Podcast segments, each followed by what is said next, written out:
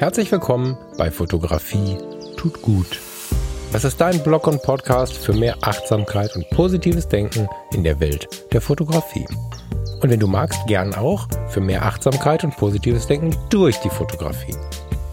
Ich bin der Falk und freue mich diebisch darauf, gemeinsam mit dir über den ein oder anderen Tellerrand zu blicken.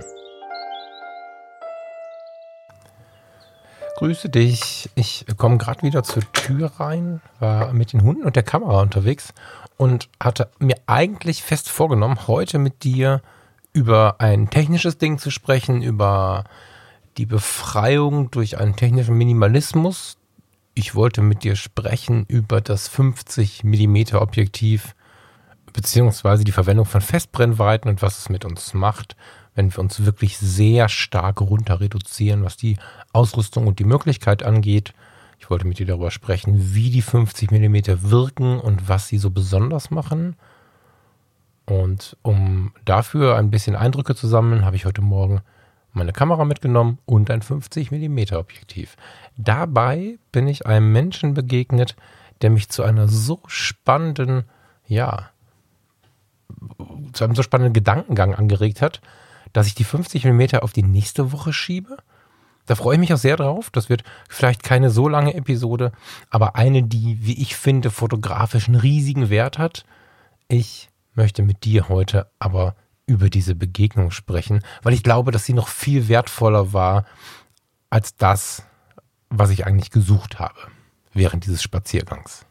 Jetzt muss ich dazu sagen, dass seit der letzten Woche wirklich viel passiert ist. In der letzten Woche hast du von mir mm, eine relativ breite Ausarbeitung zum Thema Authentizität gehört. Es ging da ums authentische Auftreten, sowohl vor mir selbst als auch vor anderen, vor dir selbst und auch vor anderen.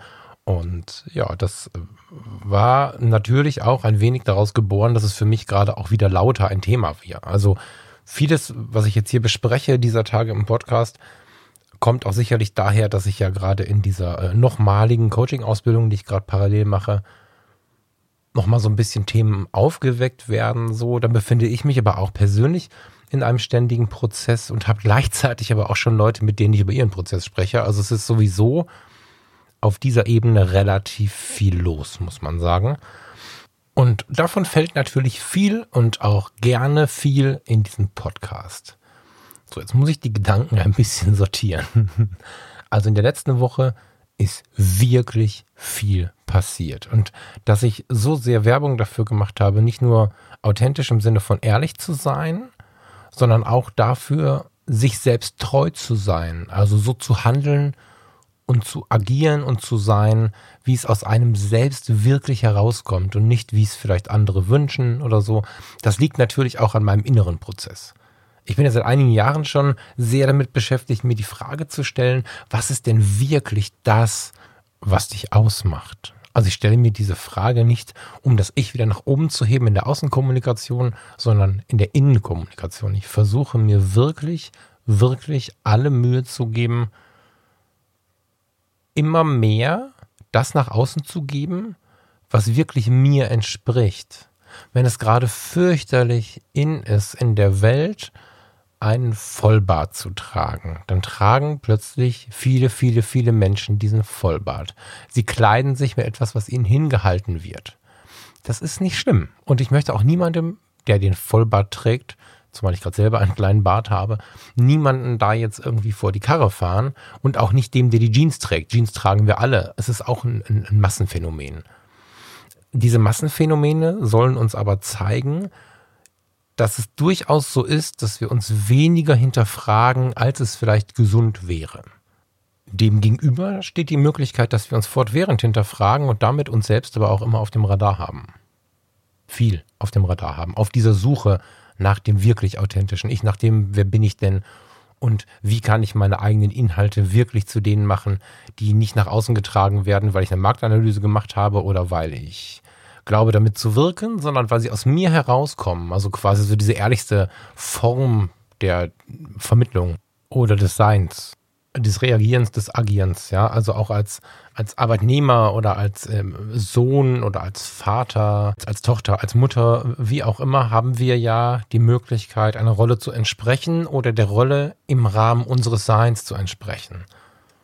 Heißt, diese Idee, diese leider relativ neue Idee und noch nicht weit verbreitete Idee, nicht dem Mitarbeiter zu sagen, du hast diese und jene Anforderung zu erfüllen, sondern zu schauen, welche Mitarbeiter sind denn für diese Aufgabe besonders gut geeignet. Ich hatte mal einen Vorgesetzten, das war ein sehr angenehmes Arbeitsklima, der sagte, jeder in diesem großen Krankenhaus ist hier richtig. Viele sitzen nur auf der falschen Position. Und da geht es gar nicht darum zu sagen, dass irgendwer äh, zu doof ist, sondern ganz im Gegenteil, dass der, die vielleicht in seiner einen Position, die er gerade bekleidet oder diese eine Aufgabe, die er gerade ausführt, dass er in dem Bereich einfach nicht so gut geeignet ist und sich auch vielleicht gar nicht so wohl fühlt wie in einer anderen Position.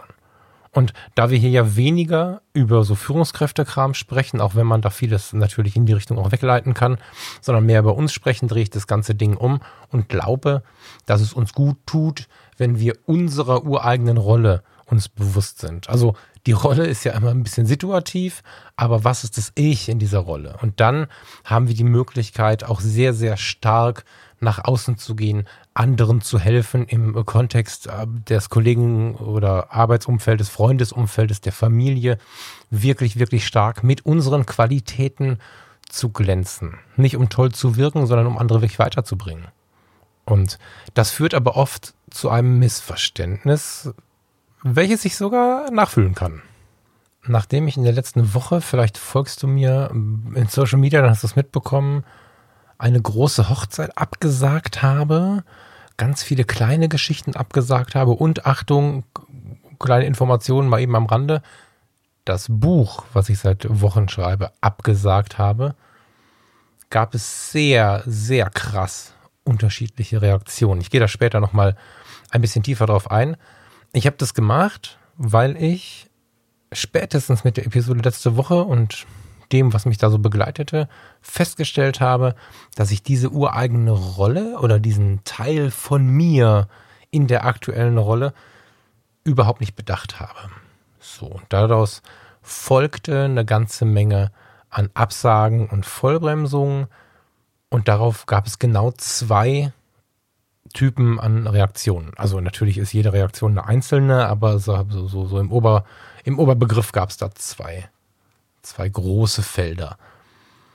Die meisten, das hat mich super gefreut, haben mich bestärkt, haben mir gratuliert, dass ich dazu stehe, was vernünftig ist, was auch die Obacht auf andere Menschen angeht. Im Fall der Hochzeit zum Beispiel ging es da sehr um den Schutz anderer Menschen und so, Thema Covid.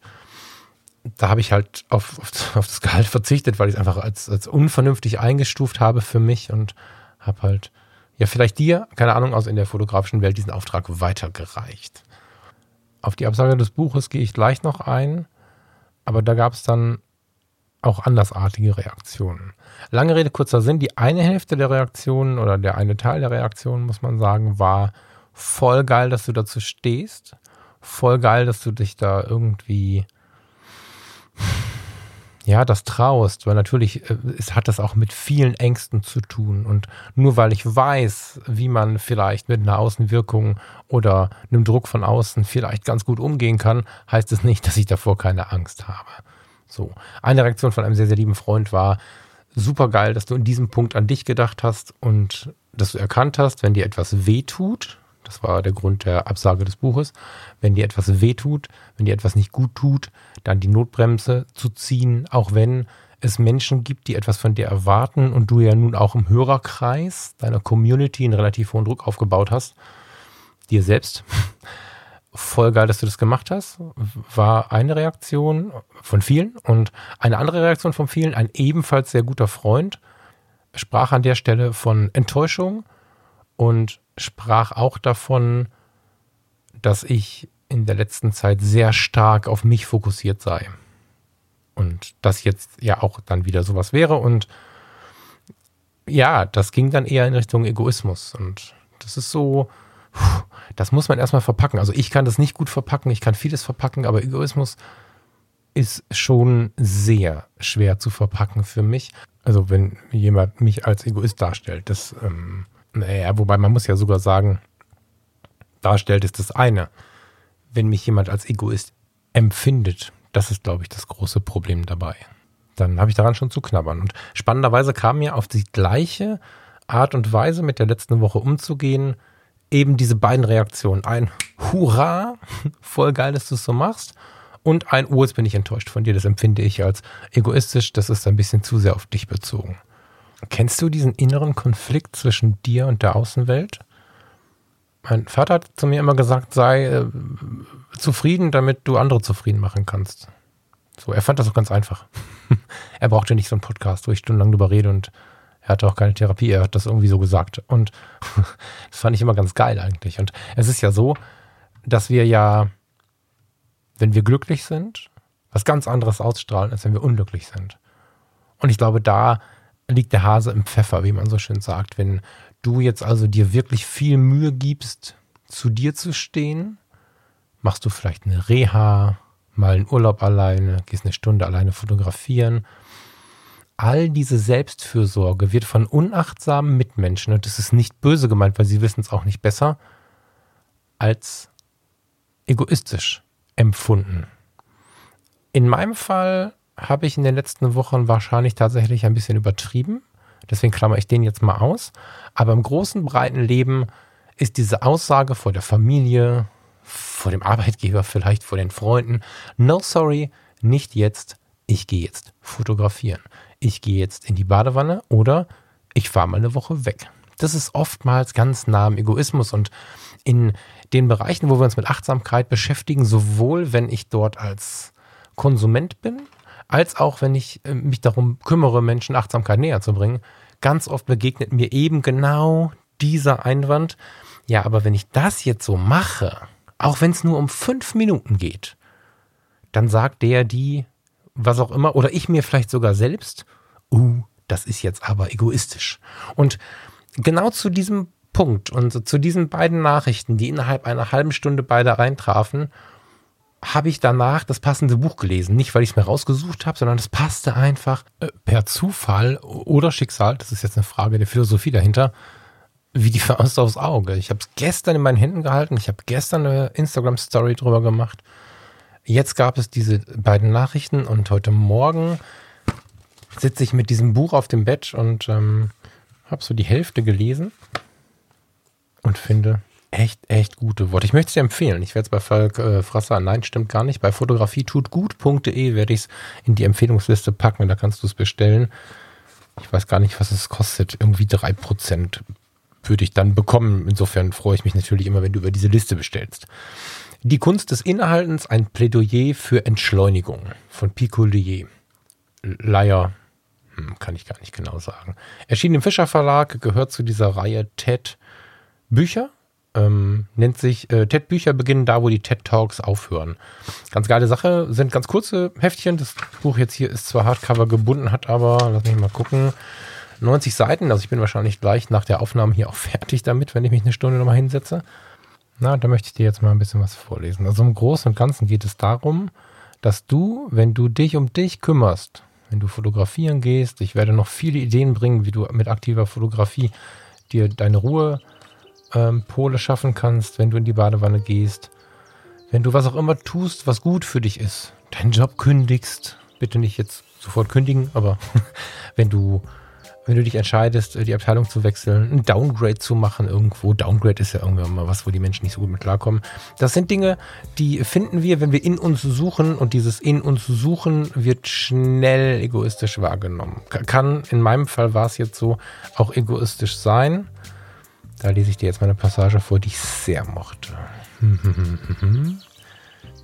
Die Idee hinter dem Nirgendwo, lange genug still zu sitzen, um sich nach innen zu wenden, ist eigentlich sehr einfach.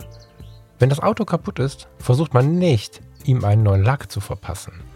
Die Wurzeln der meisten Probleme und somit auch unsere Lösungen, unsere Ausgeglichenheit liegen in uns selbst. Der hektische Versuch, außerhalb von uns selbst das Glück zu finden, ergibt etwa so viel Sinn wie die Geschichte des komischen Kerls, der in seinem Wohnzimmer einen Schlüssel verloren hat, um dann draußen auf der Straße nach ihm zu suchen, weil dort in diesem Moment mehr Licht ist.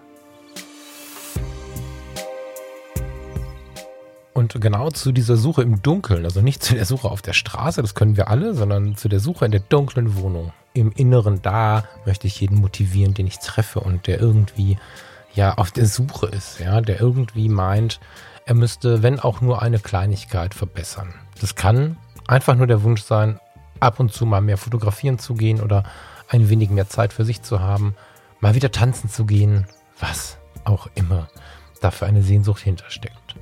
Dieses Buch ist wirklich empfehlenswert. Wie gesagt, ich habe erst die Hälfte gelesen, aber mich hat es wirklich, wirklich bewegt. Ja, die Kunst des Innehaltens, ein Plädoyer für die Entschleunigung. Ich bin ja nun inzwischen, glaube ich, so ein kleiner Inbegriff der Entschleunigung. Ich, bin, ich bezeichne mich gerne auch mal als Beschleunigungskritiker, weil ich einfach nicht daran glaube, dass wir uns so schnell evolutionieren müssen, wie wir es gerade tun. Also was in den letzten vielleicht 100 Jahren, wobei das gar nicht mein, mein Fokus ist, das ist nicht mein Erleben, aber was in den letzten 20 Jahren an Beschleunigung passiert ist oder in den letzten 30 Jahren noch viel mehr im Arbeitskontext, aber auch im Privaten, ist unfassbar meiner Meinung nach. Und der Mensch war schon in den 50er Jahren nicht für die Geschwindigkeit geschaffen und es ist jetzt noch viel weniger. Und uns dann in diesem Strudel, in diesem Sog so zu bewegen, dass es uns gut geht, ist die große Aufgabe, die ich mir persönlich gestellt habe, um meinem Umfeld gut zu tun und nicht als Bremsblock oder, oder energieziehendes Loch im Tank oder so irgendwie negativ tun möchte, sondern ich möchte halt gut tun. Und genau das ist auch Teil des Wunsches hinter diesem Podcast. Ich möchte auch Leuten dabei helfen, auf diesem Weg, auf diesem Weg draufzukommen oder auf diesem Weg weiterzugehen nach sich zu schauen, nach Achtsamkeit zu schauen, um dann anderen wieder gut zu tun. Dieses Buch ist perfekt für einen schönen kleinen Einstieg in diese Welt, aber auch perfekt, um sich einfach zu erinnern, wenn man schon etwas länger dabei ist. Dieses Buch spricht vom Innehalten. Dieses Buch spricht davon, dass wir nicht die ganze Zeit rennen müssen. Und dieses Buch bildet die Zeit davor ab, bildet den Weg ab, bildet kleine Erfolge ab. Das ist ja auch sowas, was ich wirklich motivierend finde, wenn man diesen ersten kleinen Erfolg geschafft hat. Wenn man nach langer Zeit mal wieder unbeschwert in die Welt schaut oder sich einfach zufrieden fühlt und mal wieder das getan hat, wovon man vielleicht seit einem Monat oder auch schon seit zehn Jahren geträumt hat. Wenn man gemerkt hat, dass diese Sprüche naja, in der und der Rolle ist das halt so, was tut man nicht alles, man muss ja gucken, wo man bleibt. Wenn man gemerkt hat, dass diese Sätze zum Selbstschutz dienen, aber eigentlich der Situation keine Abhilfe schaffen und es wieder getan hat, was auch immer getan hat, das ist völlig deiner Fantasie und deiner Sehnsucht überlassen, aber in diesem Moment empfindet man ein wirklich, wirklich schönes Glück und viel hat das Ganze mit Achtsamkeit zu tun, mit Innehalten, davon handelt dieses Buch, Innehalten einfach, um zu schauen, was ist die Situation, wie kann ich denn agieren, anstatt immerhin nur zu reagieren, womit bin ich zufrieden, was brauche ich für mein Leben, wie schnell muss das eine oder das andere sein. Was ja im Übrigen dann jetzt, äh, also der, der gedachte Inhalt der heutigen Episode ist, aber der Inhalt der nächsten Episode ist, nämlich die unglaubliche Macht von Genügsamkeit und Konzentration, wenn man sich beschränkt in seinem Kameraequipment. Und daraus folgt tatsächlich ein großes Glück. Also nicht nur es geht auch oder kann man auch machen oder es reicht ja, sondern daraus resultiert tatsächlich ein großes Glück. Das aber nur als Disclaimer für die nächste Woche. Bevor ich jetzt von meiner Begegnung erzähle, möchte ich dich einladen, dir vorzustellen oder dich zu erinnern, je nachdem, wo du gerade stehst, wie es ist, wirklich so einen persönlichen Erfolg zu feiern. Und ich meine nicht einen neuen Firmenabschluss, ich meine nicht, wenn man endlich das Date bekommen hat, was man haben wollte. Ich meine den Erfolg in sich gesucht zu haben und wieder mal Dinge getan zu haben, die einem selber gut tun. Wenn man sich selbst im Spiegel betrachtet hat und auf welche Art und Weise auch immer selbst sich weiterentwickelt hat. Im Buch gibt es dazu ein schönes Zitat, was ich dir dazu vorlesen möchte. Danach gehe ich ein bisschen in die Musik und würde mich wahnsinnig freuen, wenn wir uns zusammen einfach ein bisschen darauf besinnen, gerade jeder für sich natürlich, was der letzte Moment war oder was der nächste sein soll. Wenn das viel zu lange her ist, dass du dieses Glück gespürt hast, dieses jetzt habe ich für mich was Gutes getan, dann ist es der Moment, in dem du dir, während die Musik läuft, vorstellen kannst, was du tun möchtest oder ja, im schlimmsten Falle für diesen Podcast, weil dann hörst du ihn nicht zu Ende, sofort anfängst, es zu tun. Das Schöne am Nirgendwo ist unter anderem, dass man niemals weiß, wo man landet, wenn man voll drauf zuhält. Und obwohl der Horizont begrenzt ist, lässt sich kaum ermessen, was einem unterwegs auf diesem Weg alles begegnet. Das tiefe Glück, das man dabei empfindet, gleicht dem Zustand des Verliebtseins. Hellwach, die Augen weit aufgerissen, beschwingt und mit klopfendem Herzen.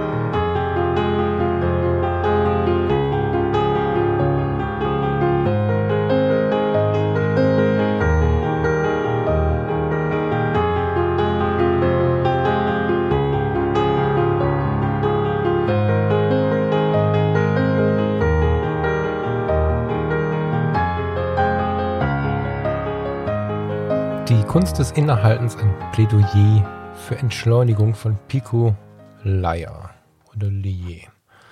Ja, ein toller Inhalt, tolles Buch. Vielen Dank. Die Musik war von Ludovico Einaudi. Übrigens der gleiche Mensch, der auch für die Titelmusik von Ziemlich beste Freunde zuständig ist. Ganz, ganz heißer Tipp an dieser Stelle. Ich habe von einem Hörer, Dankeschön nochmal an der Stelle, vor ein paar Monaten, das ist schon über ein Jahr her, glaube ich, eine Schallplatte von ihm geschickt bekommen und seitdem bin ich nicht nur der Überzeugung, dass er gut ist, sondern ein absoluter Fan. Ludovico Einaudi.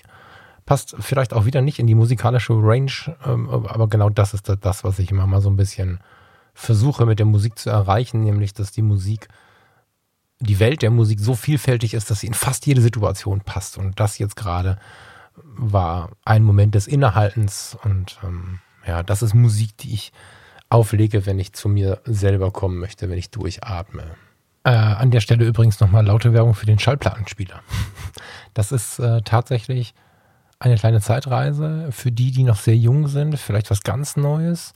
Für die, die schon älter sind, eine schöne Erinnerung an die Zeit, an der wir eine Schallplatte aufgelegt haben, sie angemacht haben, im Schneidersitz nicht selten in der Nähe des Plattenspielers sitzen geblieben sind und im Cover geblättert haben, vielleicht bei nicht so guter Verständlichkeit das Songbook rausgeholt haben, was bei den guten alten Platten oft dabei war, heute manchmal dabei ist und die Texte mitgelesen haben.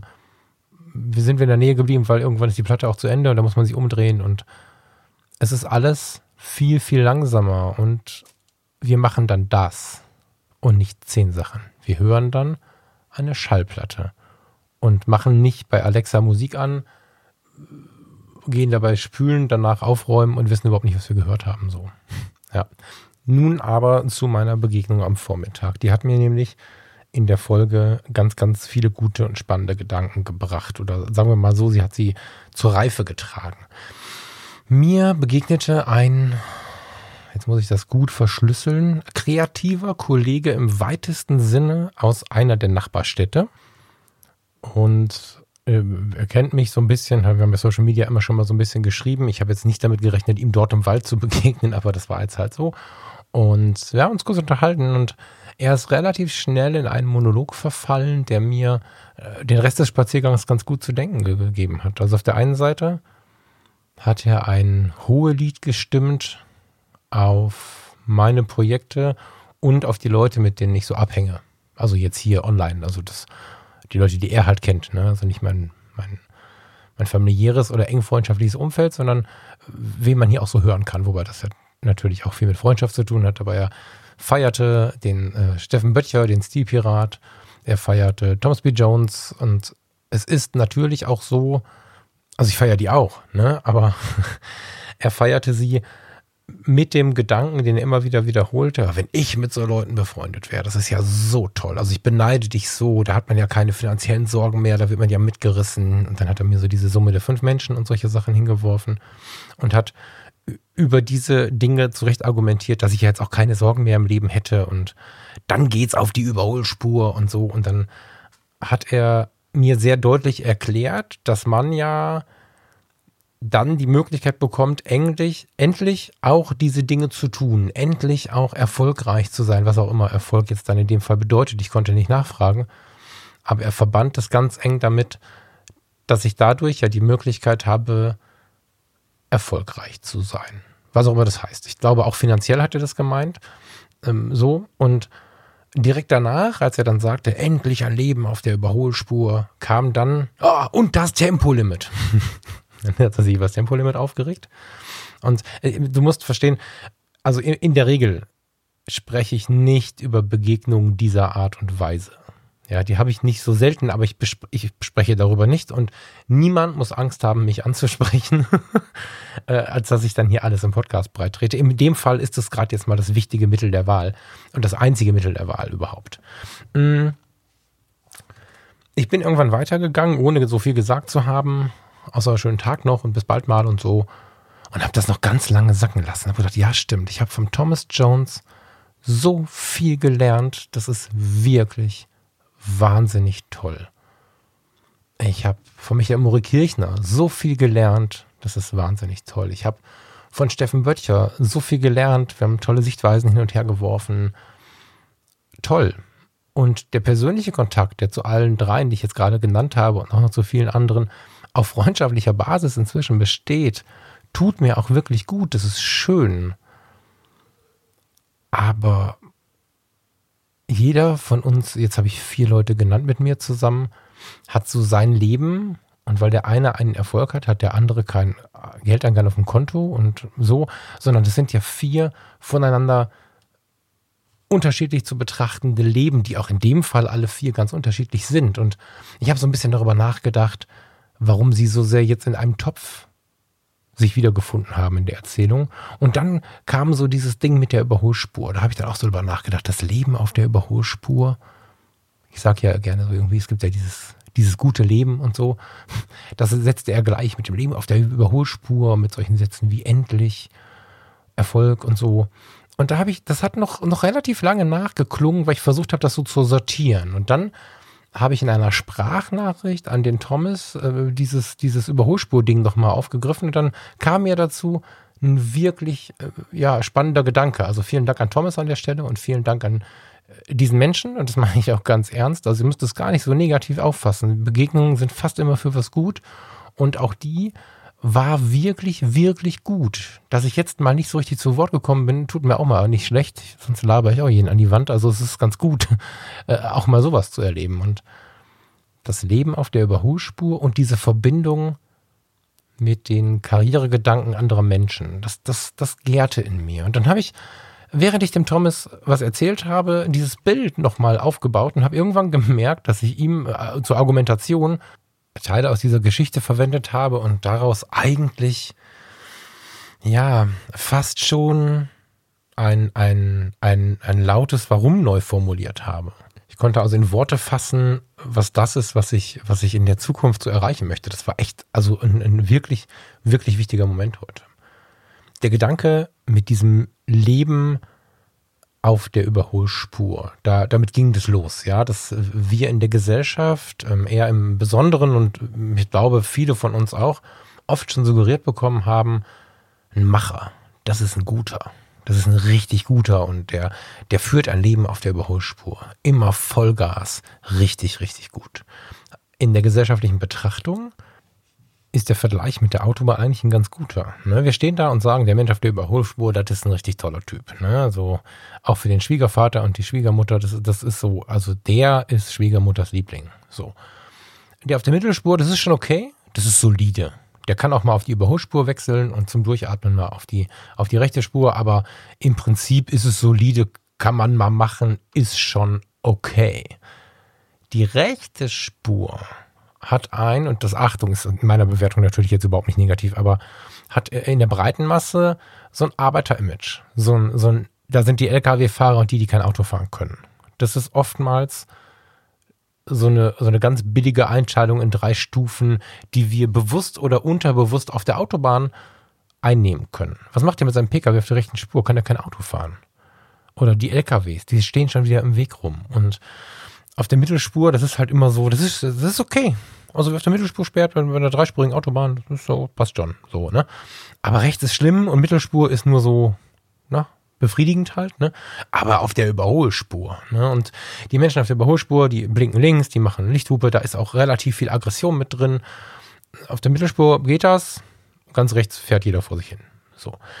Ich bin ein Leben lang, ich bin ein halbes Leben lang PS-starke Autos gefahren, habe auch lieber ein zwei oder drei Jahre älteres Auto gekauft, wenn dann mal ein paar mehr Pferde unter der Haube waren.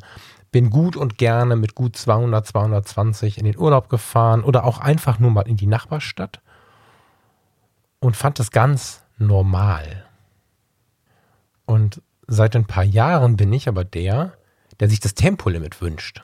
Deswegen feiere ich diese Tage auch gerade und ich bitte dich jetzt nicht abzuschalten, nur weil du das Tempolimit nicht wünschst. Es passt aber gerade sehr gut in so eine Einordnung unserer Gesellschaft und vielleicht auch von dir und mir. Ich würde mir wünschen, dass wir alle mal gezwungen werden, langsamer zu fahren. Sowohl gesellschaftlich betrachtet, Karriere, was auch immer da so steht. Jetzt in Corona haben viele von uns gemerkt, wie viele andere Werte zutage kommen, wenn man plötzlich im Job mal runterbremst. Wie viele andere so unfassbar wertvolle Werte einem plötzlich begegnen und wie schön das sein kann.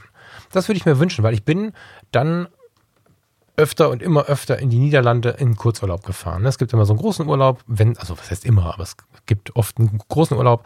Aber in die Niederlande, nach Fendo fahre ich irgendwie 30 Minuten und ans Meer zwei Stunden. Das ist so der, der nette Nachbar, wo ich wirklich durchatmen kann. Ich bin in einem anderen Land. So, da fahre ich Maximum 120. Und in, in den Niederlanden ist es halt so, dass, dass du, du kommst halt rüber und wir fliegen dann über unsere äh, deutschen Autobahnen mit 220 auf die Grenze zu und dann, und dann machen wir irgendwie eine Vollbremsung auf 120 und dann fahren wir da so vor uns hin. Jetzt kann man das natürlich irgendwie verbinden mit fehlender Freiheit und solchen Dingen. Ich muss sagen, dass ich das mit ganz anderen Dingen verwende. Und um das mal deutlich zu machen, nehme ich mal die andere Richtung. Ich muss ja irgendwann zurückfahren. Also ich habe dort einen Urlaub verlebt, so und fahre dann von Katwijk, von Nordwijk, von Rennes, äh, Texel, whatever, fahre ich zurück. Hab dann eine Stunde auf zwei, auf drei, je nachdem, wo ich gerade bin, Autobahn in den Niederlanden vor mir. Fahre 120, fahre meistens am Nachmittag los. Das heißt, so langsam kommen wir in tiefstehende Sommer, kommen, kommen in so den, das schöne Abendlicht, vielleicht sogar in die Dunkelheit.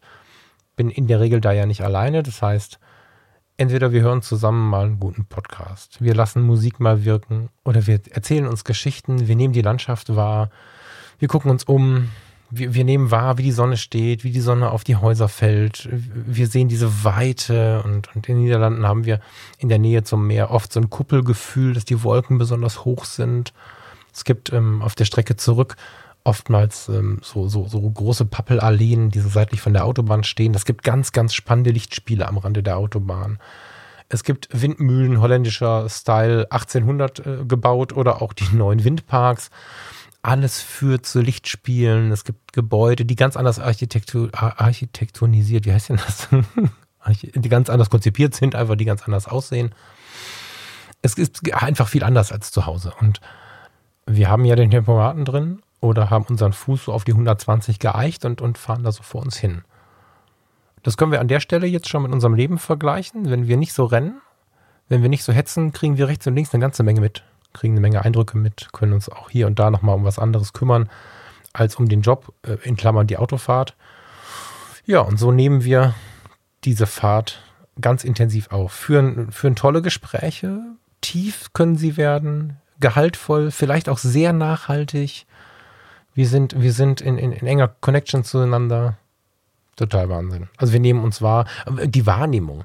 Wir nehmen nicht nur die ganzen Häuser und, und den ganzen Kram wahr und unseren nebenan, sondern wenn wir mit 120 an jemandem vorbeifahren, der 100 fährt, dann nehmen wir einen Fahrer wahr, eine Fahrerin wahr, so.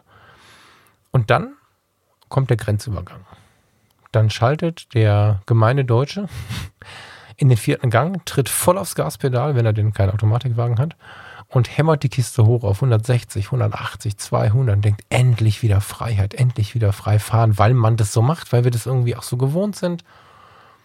Und das ist ein bisschen wie nach Corona jetzt, ne? Also es ist noch nicht nach Corona, es sind gerade ruhigere Zeiten, aber es ist halt gerade ein bisschen ruhiger bei uns hier in der Gegend.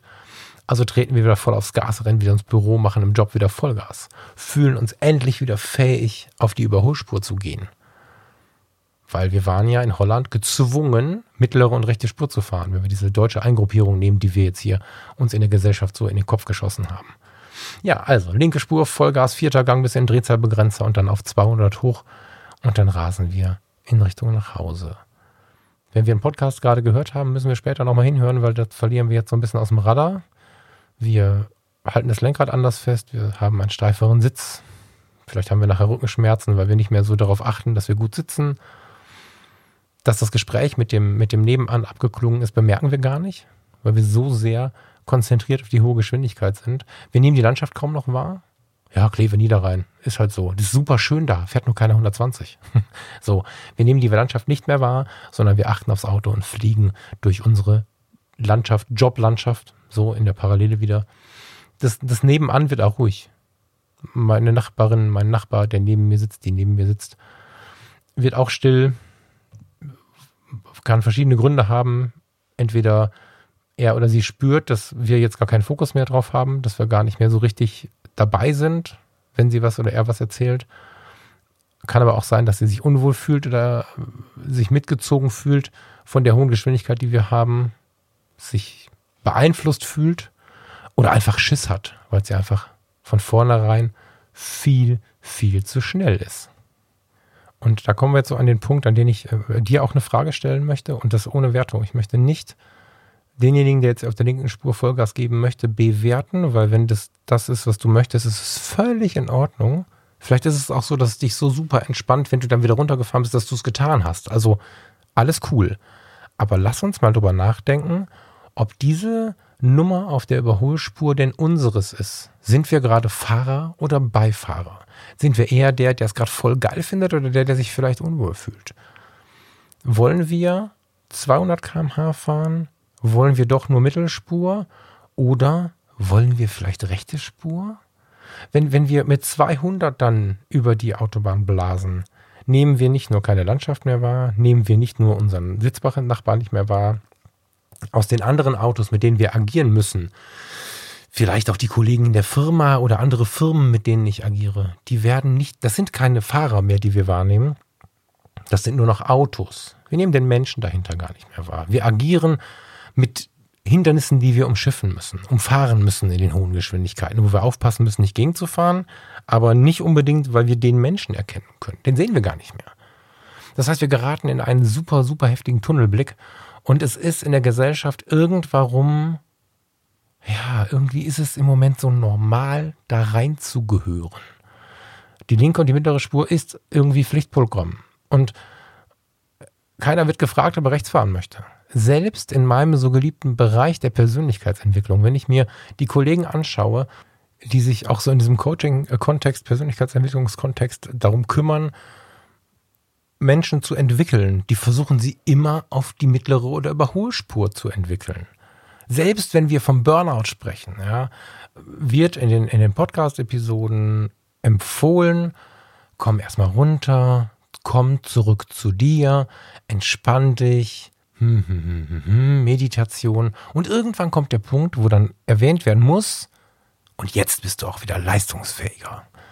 Und ich kann, ganz, ganz oft gibt es Menschen, die da sitzen und sagen, oh echt, jetzt schon, muss ich? Und es geht ja nicht darum, faul zu Hause zu sitzen, sondern einfach nur in seiner Welt anzukommen. Und ich, ich möchte einfach hinten raus denjenigen selber entscheiden lassen, wo er hingehört und äh, wünsche das auch für mich selbst, wenn ich, wenn ich mir vorstelle, dass alle, die, die, die, die ausbremsen wollten, die, die nicht mehr mitrennen wollten in dieser wahnsinnigen Geschwindigkeit, die wir gerade fahren.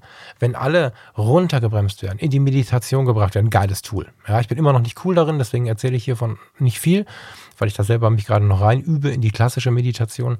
Aber es gibt ganz viele Tools. Ich habe fotografisch, es gibt ganz viele Tools, wirklich seinen Fokus zu finden, seinen inneren Frieden zu finden. Aber doch bitte nicht mit dem Ziel, endlich danach wieder voll durchzutreten, über die Grenze zu fahren und endlich wieder 200 zu fahren. Das darf doch bitte nicht das Ziel sein. Menschen wollen vielleicht auf der rechten Spur fahren. Ich will vielleicht auf der rechten Spur fahren. Nur weil ich den äh, Steffen Böttcher und den Thomas Jones in meinem Freundeskreis habe, heißt es ja nicht, dass ich Bock habe, 80 Stunden zu arbeiten. Schlimmer noch, ich kann gar nicht 80 Stunden die Woche arbeiten. Da falle ich einfach um. Das ist äh, nicht möglich. Und das ist das, wo ich einfach, wo, wozu ich einfach jeden einladen möchte. Dass man seine eigenen Grenzen wahrnimmt, erkennt und das ist ein bisschen das Warum, was jetzt mit diesem Autobahnbild wirklich, ja, mir tatsächlich mein eigenes Handeln auch ein bisschen klarer gemacht hat und jeden, der das jetzt gehört hat, dich und auch mich weiterhin dazu einlädt, sich selbst einzugruppieren und selbst zu fragen, was will ich denn überhaupt? Der liebe Mo Schumacher aus, jetzt muss ich überlegen, Waghäusel, genau, hatte mit mir ein ganz tolles Gespräch. Ich hoffe, ich darf das jetzt so sagen. Da ging es um die Frage, bin ich jetzt ein Leistungswesen oder bin ich ein Sinnwesen? Alleine diese beiden Worte können so viel mit deinen Gedanken machen. Ich gebe sie dir mal mit. Bist du ein Leistungswesen oder bist du ein Sinnwesen? Passt auch auf die Autobahn. Leistung 200 PS, linke Spur, Vollgas. Leistung, Leistung, Leistung. Ich bin schnell wieder am Ort, bin effektiv, kann weiterarbeiten und so weiter und so fort. Tempo 100 rechte Spur, vielleicht sogar mit einer Ente oder einem alten VW-Bus. Sinnwesen. Ich kann mir die Landschaft anschauen, kann über meine Welt nachdenken, muss nicht die hundertprozentige so stark fokussierte Kontrolle, also Kontrolle muss ich immer halten, aber der Fokus muss nicht so stark auf dem Verkehr sein. Ich sehe ja, mit viel Abstand fahre ich ja und so war sehr langsam, kann mich mit dem Sinn beschäftigen und das hat mir wirklich viel gegeben. Also an der Stelle vielen Dank äh, für alle Inputs, die ich bekommen habe in der letzten Woche und ähm, die haben zum Teil dazu geführt und zum Teil, zum Teil sind sie danach gekommen, dass ich, jetzt hänge ich es nochmal hinten dran, äh, dem Buch auch eine Absage erteilt habe. Dieses Buch hat zum einen Teil, ja, zum einen Teil war es nicht mein Buch, nicht zu 100 Prozent. Und ähm, ich habe einmal zu oft gehört, das musst du machen, das ist deine Visitenkarte. Dann hätte auf meiner Visitenkarte zwar mein Name gestanden, aber nicht komplett die Farbe und das Design, was ich mir ausgesucht hätte. Also es, ich möchte da nicht tiefer reingehen, weil die Leute vom Verlag sind wirklich nett. Und es war wirklich eine ganz, ganz, ganz tolle Erfahrung, aber es wäre nicht komplett mein Buch gewesen. So, und ähm, auf der anderen Seite stand einfach die Situation, dass ich dieses Autobahn-Ding zum Beispiel ja noch gar nicht auf dem Radar hatte und in all meinen Wünschen Menschen Orientierung zu geben, wo sie nun stehen, wie viel sie leisten können und so weiter und so fort, habe ich mich verleiten lassen, ein bisschen zu viel zu tun. Und ich habe gemerkt, es geht mir schlecht. Ich hätte jetzt noch zwei Monate weiter an dem Buch geschrieben, hätte für nichts anderes Zeit gehabt, hätte zwei Monate durchweg Stress gehabt, ohne Dinge entwickeln zu können, ohne Projekte vorbereiten zu können, die eigentlich anstehen und habe dann gesagt, okay, pass auf, es tut mir nicht gut, es geht mir nicht gut. Ich war wirklich auch in einem Stresslevel, auf einem Stresslevel, was, was schon nicht mehr gesund ist. Ich habe auch anderen Menschen nicht mehr so gut getan, so. Und dann habe ich gesagt, es geht halt so nicht mehr. Und in diesem Zuge habe ich ja dann wieder nochmal den Fokus auf mich gelenkt und gesagt, okay, ich muss jetzt mal gucken, wie ich da wieder rauskomme, was dazu geführt hat, dass ich dann gefragt worden bin, ob ich mich nicht gerade ein bisschen egoistisch finde. Learning daraus ist wirklich zu schauen, wo sind die eigenen Grenzen, auf welcher Autobahnspur möchte ich fahren und dann wirklich dazu stehen, auch wenn es mal unangenehm ist. Ja, wenn ich mit der Ente rechts fahre und da kommt der coole Macker, der mich in der Schule schon geärgert hat, mit seinem 7er BMW an und sagt, ich bin jetzt voller Geschäftsführer, was ist mit dir los? Und du sagst, ich liebe meine Ente, dann ist das eine tolle Sache. Aber da muss man erstmal hinkommen. Das erfordert eine ganze Menge Standing. Und dafür mache ich diese Werbesendung jetzt hier gerade. Und ja, möchte dich halt einladen, da den Weg mit, weiterhin mitzugehen. Und freue mich, dass du da bist. Hoffe, dass, dass, dass diese Geschichte, die auch wieder gerade jetzt sehr aus dem Ich kommt, dir weiterhelfen kann und freue mich total auf nächste Woche. Freue mich total auf mein geliebtes 50 mm Objektiv, die klassische Fotografie und die, die, ja, dieser Glanz und dieses, dieses unglaubliche Glück der Zurückhaltung des Minimalismus. Das wird Thema nächste Woche. Wünsche dir eine schöne Zeit. Vielen Dank fürs Zuhören. 45 Minuten sind es jetzt schon wieder geworden.